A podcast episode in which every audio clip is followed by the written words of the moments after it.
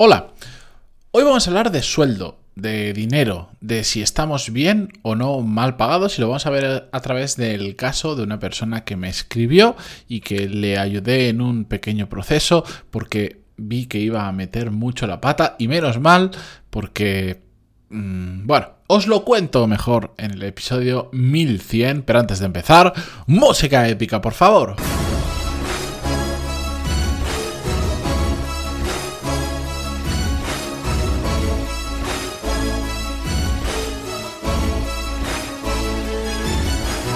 Muy buenos días a todos, bienvenidos, yo soy Matías Pantaloni y esto es Desarrollo Profesional, el podcast donde hablamos sobre todas las técnicas, habilidades, estrategias y trucos necesarios para mejorar cada día en nuestro trabajo. El episodio de hoy está muy relacionado con eh, la newsletter que envié este mismo lunes, hace dos días, donde hacía una reflexión sobre si, si estamos bien o mal pagados en nuestro trabajo y os lanzaba la, la, pregunta a vosotros. ¿Pensáis que estáis bien pagados? Pues hoy va muy relacionado con esto. Quería contar lo que voy a contar hoy dentro de la newsletter, pero iba a ser kilométrica y antes que matar a alguien teniendo que estar 10 o 15 minutos leyéndola, he dicho, bueno, pues os lo voy a contar en el episodio del podcast. Recordar a todo esto que si queréis apuntaros a la newsletter porque no estáis aún dentro, pantaloni.es y ahí os podéis apuntar y todos los lunes la envío con contenido extra sobre desarrollo profesional, eh, comparto libros que estoy leyendo, podcasts que estoy escuchando, herramientas que estoy experimentando, utilizando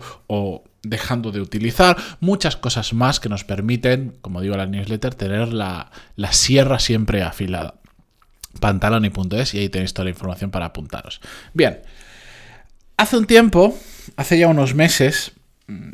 el caso que os voy a contar es el que me inspiró también, no solo a este episodio, sino a escribir la newsletter. Pero hace unos meses una persona me escribió y me contó pues, los problemas en los que tenía en su trabajo. Os no leo el email porque realmente fue una cadena de emails y fue muy largo. Podría estar probablemente más de media hora solo leyendo y no creo que sea eh, divertido. Voy a concentrarme en lo realmente importante. Pero básicamente, pues mm, empezó a hacerme una lista bastante detallada de todos los problemas que tenía en su trabajo para llegar a una conclusión que es la que desató toda la conversación. Su conclusión era, para lo que me esfuerzo, las horas que trabajo y lo poco, mm, lo poco, digamos, querido que me siento en la empresa,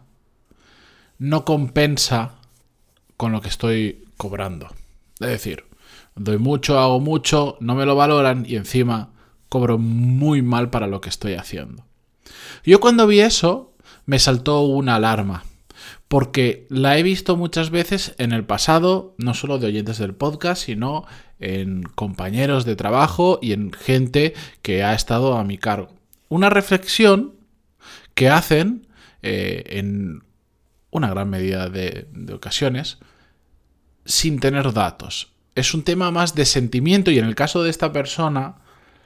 por cómo escribía, por la rabia, lo entiendo, y la frustración de la situación que estaba viviendo se veía claramente que, que cuando me hacía esta última conclusión en su email,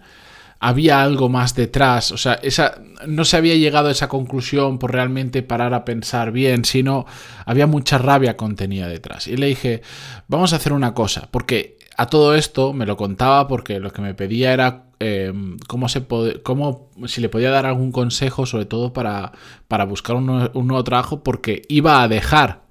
el trabajo actual en el que estaba.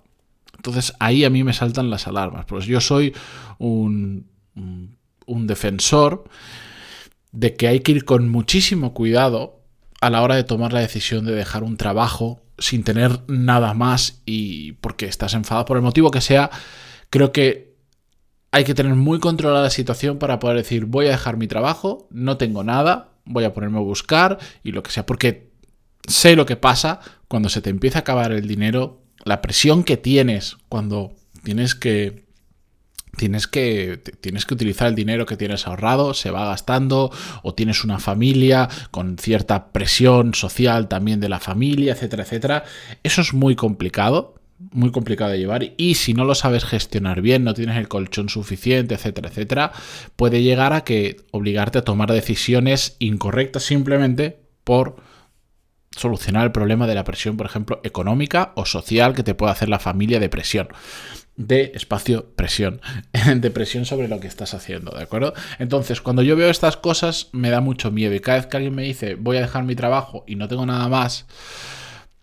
mm, yo me asusto e intento, dentro de la medida posible, ayudar a esta persona mucho porque no quiero que cometan un error del que después se puedan arrepentir. De hecho, eh, si no lo habéis escuchado, hice un episodio dedicado a cómo hacer esta transición de una empresa a otra de una forma mucho más suave, que se llama el episodio Trabajos de Supervivencia. No recuerdo ahora el número, yo diría que es el 800 y pico, por ahí estará, pero si ponéis Pantaloni, Trabajos de Supervivencia en Google, os aparecerá. De hecho, yo creo que uno de los episodios que, que más recomiendo porque esto de cambiar de trabajo últimamente me llega muchísimo. La cuestión, y para no irme por las ramas, disculpad, es que la rabia que, que, se mostraba en sus palabras eh, me hizo contestarle y, hacerle una simple pregunta, que es, tú me dices, entiendo todo lo que me dices, no está bien muchas cosas de las que me comentas, o sea, siento que pase por esa situación, pero vamos a una parte práctica. Al final lo que me terminas diciendo es que eh, tu trabajo está muy mal pagado. ¿Cuánto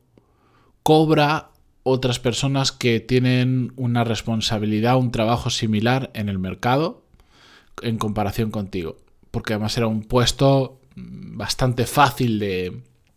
bastante fácil de comparar. Hay determinados puestos de trabajo que son más difíciles de encontrar un, homólogo en otras empresas, etcétera, etcétera. Pues igual son industrias muy nuevas, puestos muy peculiares o industrias muy específicas de nicho, pero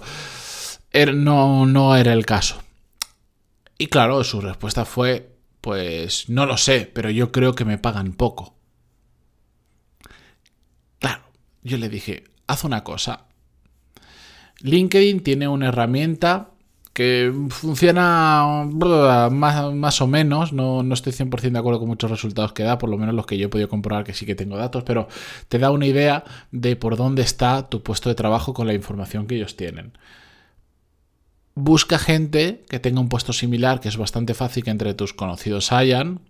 y de forma honesta intenta conseguir que te cuenten, si no la cifra exacta que ganan, el rango en el que se mueven. No es lo mismo que gane 20 a que gane 40, que gane 400. Tener una referencia, aunque no sea exacta, ayuda habla con dos o tres headhunters que te hagan el favor de contarte la industria, cuánto está pagando por un puesto similar al tuyo. Y cuando tengas esa información, vuelves y entonces le damos otra pensada y vemos qué podemos hacer. Pues hizo ese trabajo, lo cual a mí me, me alegró mucho porque yo sé que cuando lanzo estos retos pues hay mucha gente que se queja, pero después, cuando toca pasar a la acción, ah, pues igual no era tanto problema porque no quieren pasar a la acción, porque esto evidentemente requiere unas cuantas horas, requiere un proceso de investigación, requiere hacer algo. Y la cuestión es que cuando volvió con los datos, vino con algo muy curioso, con un resultado muy curioso, que es que resulta que no estaba mal pagado conforme al mercado. No recuerdo ahora las cifras exactas, pero... Eh, si mal no recuerdo, él estaba entre un 5 y un 10% por encima de la media de toda la información que había recopilado. Y lo había hecho muy bien, ¿eh? Había conseguido, no es que había preguntado un par de veces y ya está, no, no, lo había hecho buscando en ciudades similares a la suya. Bueno, no es lo mismo, no se cobra lo mismo en una ciudad que en otra, del mismo puesto de trabajo. Y tenía bastante información, tenía casi como, no me acuerdo si eran 10, 12, 13 referencias de sueldos bien que eran comparables. Y él estaba pues eso, casi entre un 5 y un 10%, no recuerdo la, cifra exacta, era casi más cercano al 10%, por encima de la media de lo que él había encontrado que se pagaba y donde incluso parte de esa información le había venido de Headhunters, que suele ser bastante fiable, pues si son gente con que lo mueve habitualmente, que, que se mueve bien, tienen una noción de lo que paga el mercado brutal. Y claro, yo entonces le dije, ¿ahora qué pasa? ¿Y ahora qué hacemos? Ahora que te has dado cuenta que igual no estabas tan mal pagado, porque tú mismo te has demostrado que no es así, ¿sigues pensando en dejar la empresa en la que estás? Y curiosamente me dijo que, bueno, pues que al ver esa cifra se había planteado en si no tenía que hacer un esfuerzo para intentar solucionar los problemas que tenía en su actual empresa porque se daba cuenta de que no iba a ser tan fácil moverse. Además, él eh, estaba en una, en, una, en una industria que ahora por el tema de la pandemia ha sufrido bastante, han habido bastantes recortes y por lo tanto no es tan fácil moverse a otro trabajo, incluso aunque no esté desorbitadamente por encima del sueldo medio, no es tan fácil encontrar otro puesto. Y bueno, pues al final lo que decidió esa persona es con esa lista que había hecho muy buena de problemas que tenía en su empresa, yo le, ayudé, ya que lo había hecho en formato lista, dije, mira, es que los tiene, él tenía identificados muy bien los problemas que tenía con la empresa, le dije, vamos a ir problema por problema, viendo si realmente el problema es así o nos estamos dejando algo y posibles soluciones que estén de tu mano que puedas llevar. E hicimos eso. Curiosamente, de esa lista de problemas, todo no lo pudo solucionar para nada, pero hubieron varios puntos que con el tiempo, y esto lo cuento ahora porque han pasado varios meses y entonces hemos seguido hablando, varios puntos de los que eran más dolorosos se han podido solucionar. Y esta persona, aunque no está en su trabajo ideal y no es un, no es un trabajo utópico, ha cambiado mucho su perspectiva porque ha conseguido solucionar algunos problemas que realmente le estaban causando un daño mental, una inquietud, una frustración en su día a día, eso se ha reducido y por otro lado, a la vez, ha sido consciente de que no solo es afortunado de poder estar trabajando en un sector que ha sufrido mucho con esto de la pandemia, sino que encima está en un sueldo que es adecuado para lo que está haciendo o incluso ligeramente superior. Esto es anecdótico, pero lo que quiero llevaros con esta reflexión es que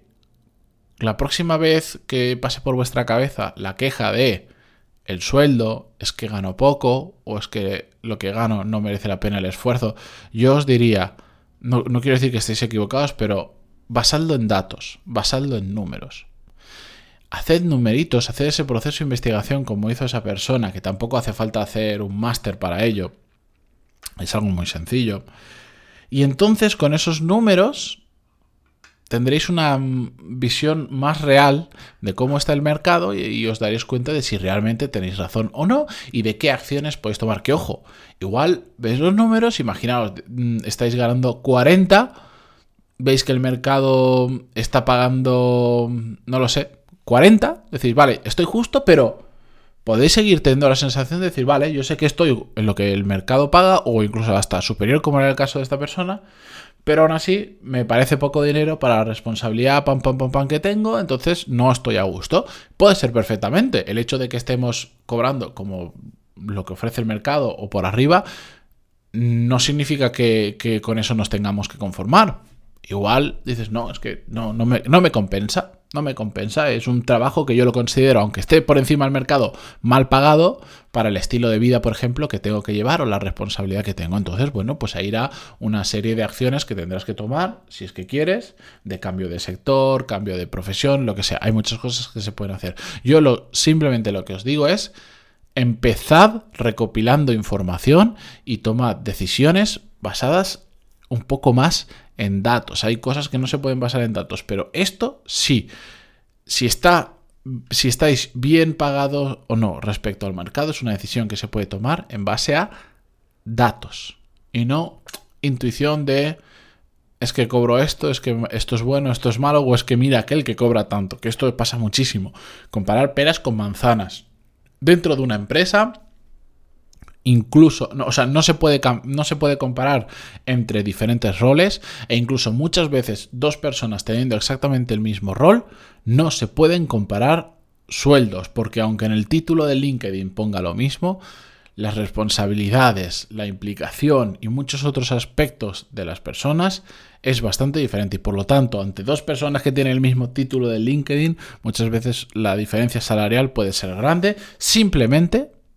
si la empresa es decente, simplemente por el valor que aporta cada uno. Aparte de todo esto, ya lo sabéis, hay empresas que son un desastre, que lo hacen mal y que a gente que vale mucho le pagan poco y a gente que todos sabemos perfectamente que no valen nada, que están todo el día calentando la silla, que son un desastre, que esquivan los problemas, que mm, se escaquean, etcétera, etcétera, pagan bien. Vale, pero no hablemos de las empresas que lo hacen mal, intentemos huir de ellas, hablemos de cuando las cosas se hacen bien, ¿de acuerdo? Así que con esto os dejo que si no mm, os entretengo más allá de los 16 minutos. Gracias por estar al otro lado en Spotify, en Google Podcast, en iTunes, en Evox, por apuntaros a la newsletter donde comparto cosas como la que habéis oído hoy todos los lunes para empezar la semana en pantaloni.es y, mm, y, simplemente por seguir escuchando eh, todos los días este podcast y hasta mañana. Adiós.